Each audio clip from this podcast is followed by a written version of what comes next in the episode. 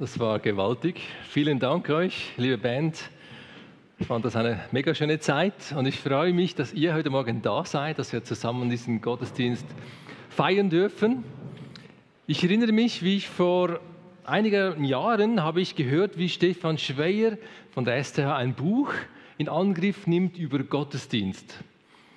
Und ich habe mich gefragt, was braucht es denn hier jetzt noch für ein Buch? Ich habe gedacht, was machen wir denn falsch? Wie müssen wir es denn besser machen? Und vor zwei Jahren haben wir an der Pastorenkonferenz dieses Thema behandelt mit eben diesem Stefan Schweier. Und ich kann nicht sagen, das hat mir den Ärmel mega reingenommen. Das hat mich so gepackt. Ich habe gemerkt, es geht gar nicht darum, was wir anders machen müssten, sondern es geht darum, dass wir verstehen, was ist eigentlich Gottesdienst? Was passiert da und warum überhaupt Gottesdienst? Wir haben das Buch von Stefan Schweier, Gottesdienst verstehen, gestalten, feiern. Das haben wir als Gemeindeleitung durchgearbeitet. Wir haben uns viele Gedanken gemacht und versucht auch einfließen zu lassen, ein Stück weit. Und ich möchte euch heute ein bisschen mit hineinnehmen, so ein Andenken, also hineindenken ein bisschen in, in gewisse Themen, die mich wirklich da auch gepackt haben. Vielleicht schwappt ein bisschen was über, fände ich ganz toll. Und wir haben gemerkt, eigentlich beginnt es schon damit, also es ist nicht so eine große Sache, aber eigentlich beginnt es schon damit, dass wir nicht von Gottesdienstbesuchern reden. Weil ein Besucher ist ja passiv, ich konsumiere, ich besuche, ich bin da und schaue und mache, sondern viel besser von Gottesdienstteilnehmern. Also ein Teilnehmer ist aktiv, der ist involviert. Und es ist effektiv so, alle, die ihr heute Morgen hier seid, wir feiern zusammen, ihr seid alle Teil der Feier. Nicht nur diejenigen, die vorne offiziell einen Dienst haben, sind aktiv, sondern alle sind aktiv oder können mindestens innerlich aktiv sein oder nicht nur innerlich, auch äußerlich beim Singen zum Beispiel. Also, liebe Gottesdienstteilnehmer, ich freue mich, dass wir zusammen diesen Gottesdienst feiern dürfen. Wir dürfen feiern. Und mich würde mal interessieren, hat jemand von euch schon mal eine Predigt über das Thema Gottesdienst gehört? Könnt ihr mal euch melden? Über das Thema Gottesdienst? Einzelne? Schon mehrere, vielleicht vier, fünf über das Thema Gottesdienst? Doch auch schon. Also ich muss sagen, ich habe bis diese Pastorenkonferenz noch keine Predigt gehört, auch nicht gehalten über das Thema Gottesdienst.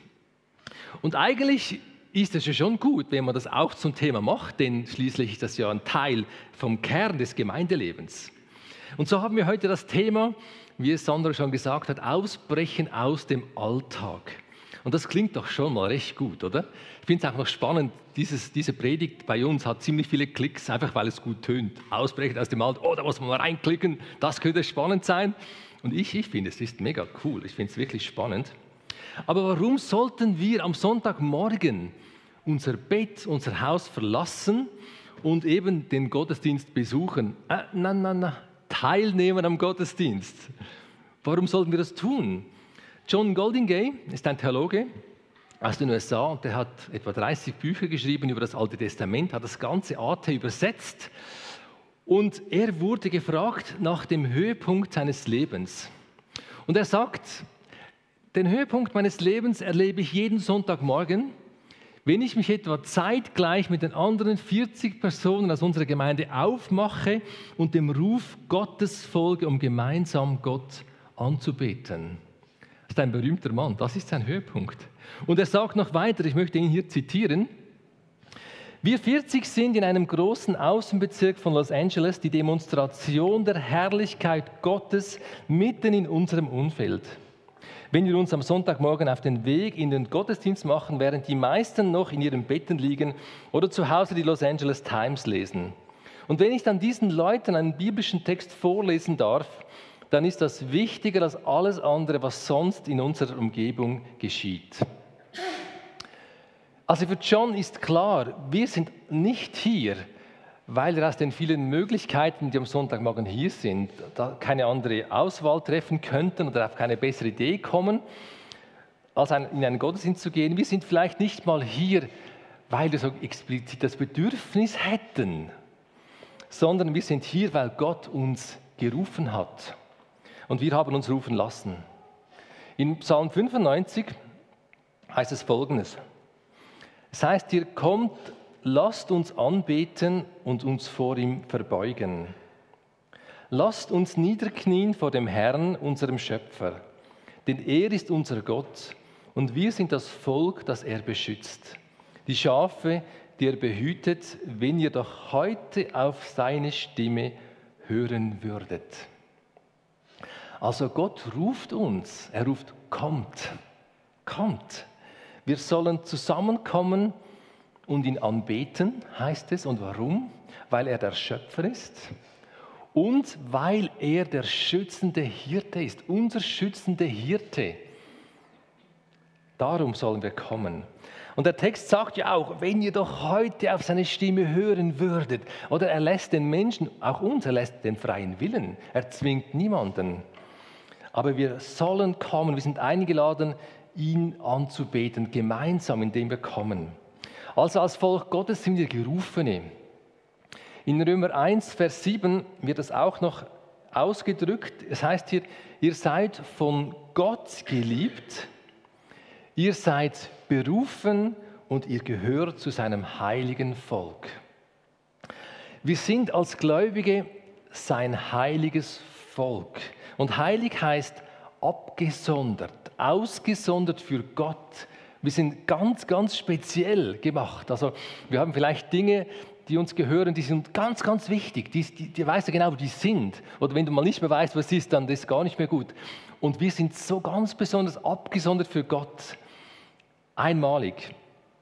Heilig. Das Läuten der Kirchenglocken war ursprünglich die Erinnerung an Gottes Ruf, kommt, wenn es geglockt hat. Oder einfach jetzt, wenn es glockt, können wir sagen, oh ja, Gott ruft mich.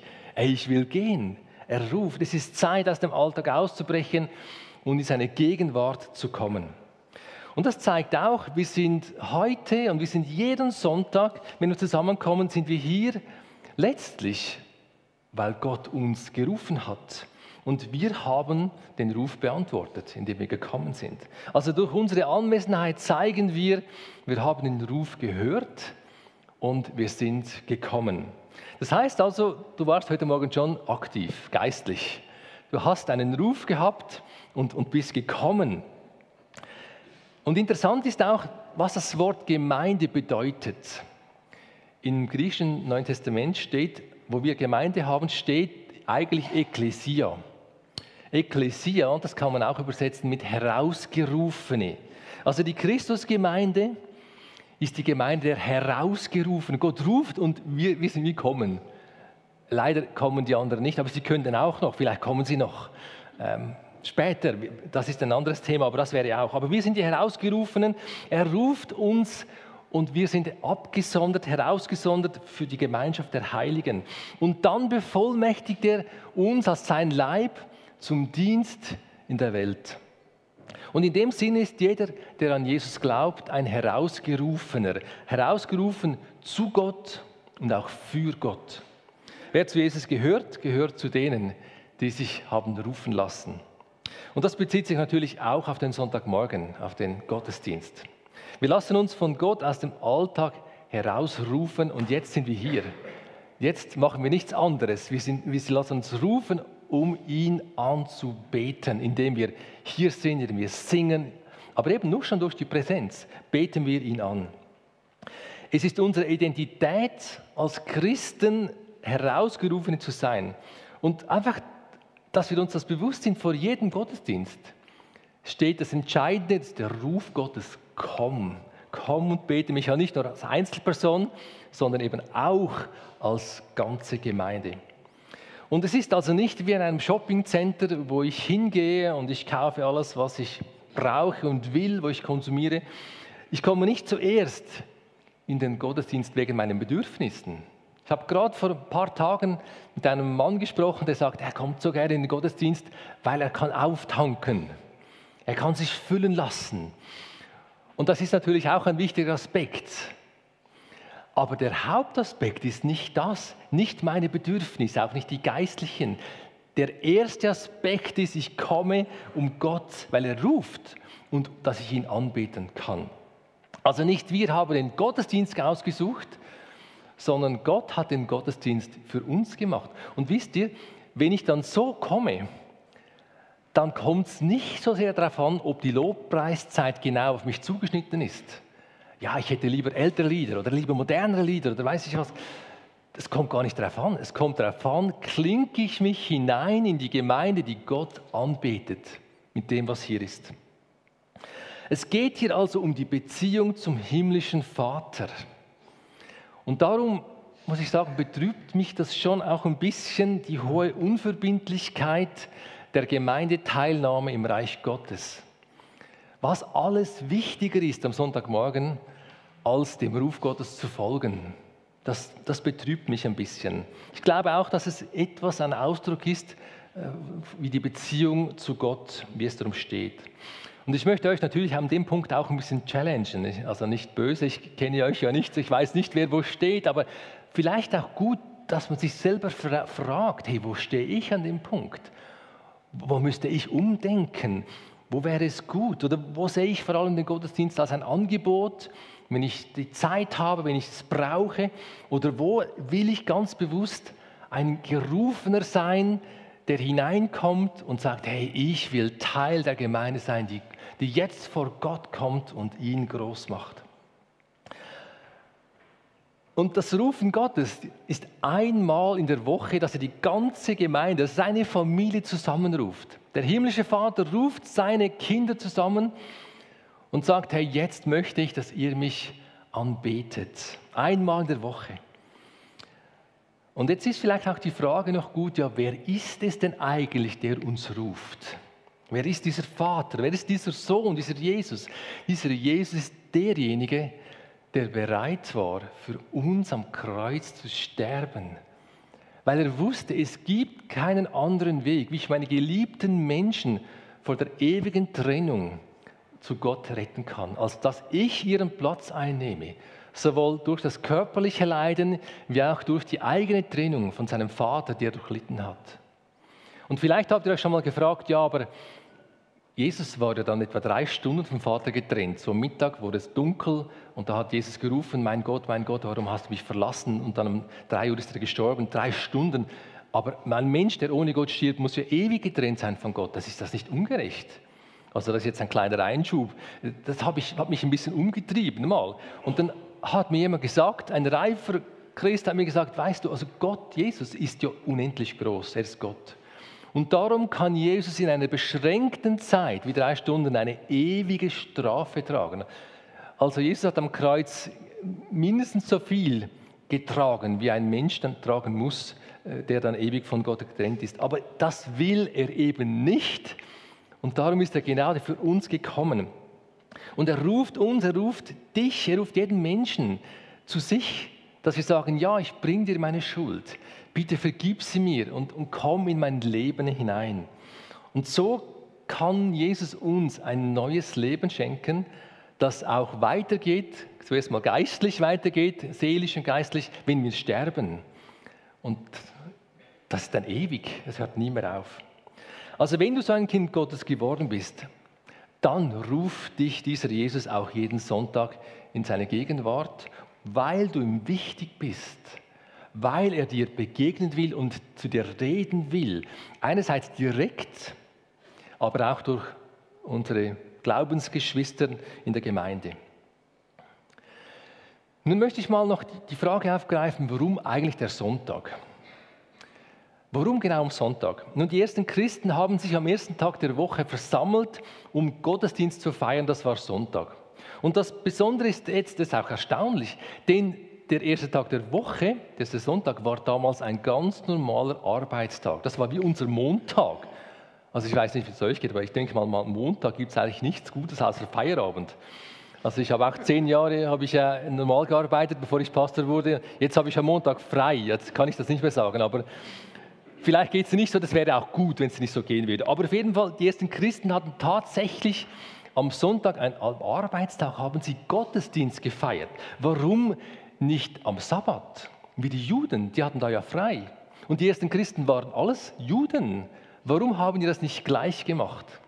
Nun, weil Jesus am ersten Tag der Woche, unserem Sonntag, auferstanden ist vom Tod. Und darum feiern die Christen heute noch den Gottesdienst am Sonntag. Sie feiern die Auferstehung ihres Herrn. Ihr Lieben, wir sind heute hier, wir feiern letztlich ein Osterfest, die Auferstehung von Jesus. Das ist der Grund, warum wir hier sind, auch gerade am Sonntag. Bei den ersten Christen war also der Sonntag der Versammlungstag, aber es war kein Ruhetag. Das Besondere war also nicht, hey, wir haben frei, sondern das Besondere war, hey, wir haben Versammlung heute. Unter dem römischen Kaiser Konstantin wurde dann das Christentum zur Staatsreligion. Ums Jahr 321 wurde dann der Sonntag zum allgemeinen Ruhetag erklärt. Und für, die, auch für alle Menschen, auch für die, die zu keiner Gemeinde gehörten. Und das war ja eigentlich noch schön, oder? Nun hatten die Christen noch mehr Möglichkeit, sich auf diese Versammlung zu konzentrieren und zu feiern. Und doch der Sonntag war nun nicht mehr ausschließlich der Fokus Versammlung, sondern bekam auch den Fokus Ruhen, Ruhetag. Also es gab quasi, es war so, dass der, Tag musste in uns ein österliches Profil teilen mit dem Ruhen. In der Nachkriegszeit, Zweiter Weltkrieg, hat sich dann das Wochenende definitiv durchgesetzt. Mögen sich noch einige erinnern? Sind einige da, die, die haben den Sonntag, Samstag noch gearbeitet? Haben wir? Also Schule, Schule auch, ja? Da auch? Hey, Dani, hoi. Und, aber einige haben am Son Samstag noch normal gearbeitet. Das, das hatten dann vor allem im Zweiten Weltkrieg. Nachher hat sich das dann im Anschluss hat sich das durchgesetzt. Und somit war dann Samstag, Sonntag war das Wochenende so eingesetzt. Und das war dann, für uns ist es völlig normal, dass wir Samstag, Sonntag frei haben, dass wir, der Samstag ist der zweite Ruhetag des Wochenendes. Für die Freizeit und Familiengestaltung ist diese Entwicklung natürlich, hm, das ist doch schön, ist doch praktisch. Aber für die geistliche Einstellung und die eigentliche Bedeutung des Sonntags ist diese Wochenendkultur mit den unzähligen Angeboten eigentlich ein Problem. Denn Sonntag ist im heutigen Denken vor allem ein Ruhe- und Freizeittag und nicht mehr hauptsächlich der Versammlungstag, eben gerade auch für Christen nicht. Und ich glaube auch, dass wir uns hier auch selber hinterfragen sollten. Und vielleicht braucht es auch ein Setting, in diesem Setting eine bewusste Anstrengung, um diesen österlichen Charakter des Sonntags wieder zurückzugewinnen als Versammlungstag, als Auferstehungstag, dass wir das konsequent leben und ihn wieder neu erfahren können.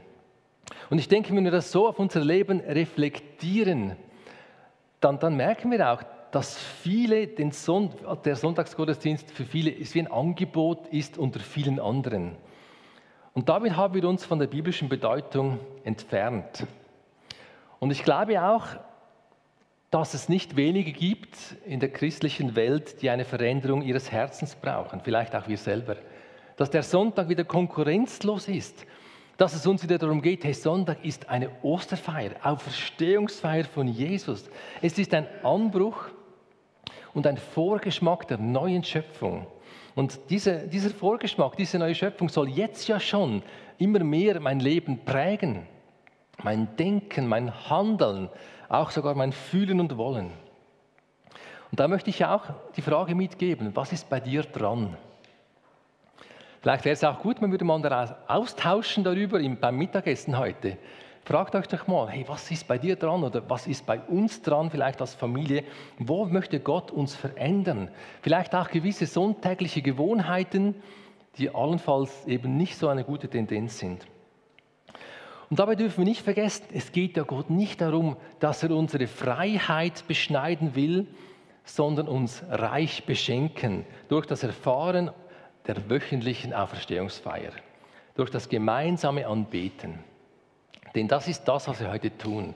Wir feiern Auferstehung von Jesus, das tun wir jeden Sonntag. Jemand hat mal gesagt, Christen leben am Sonntagmorgen eine enorme Freiheit aus.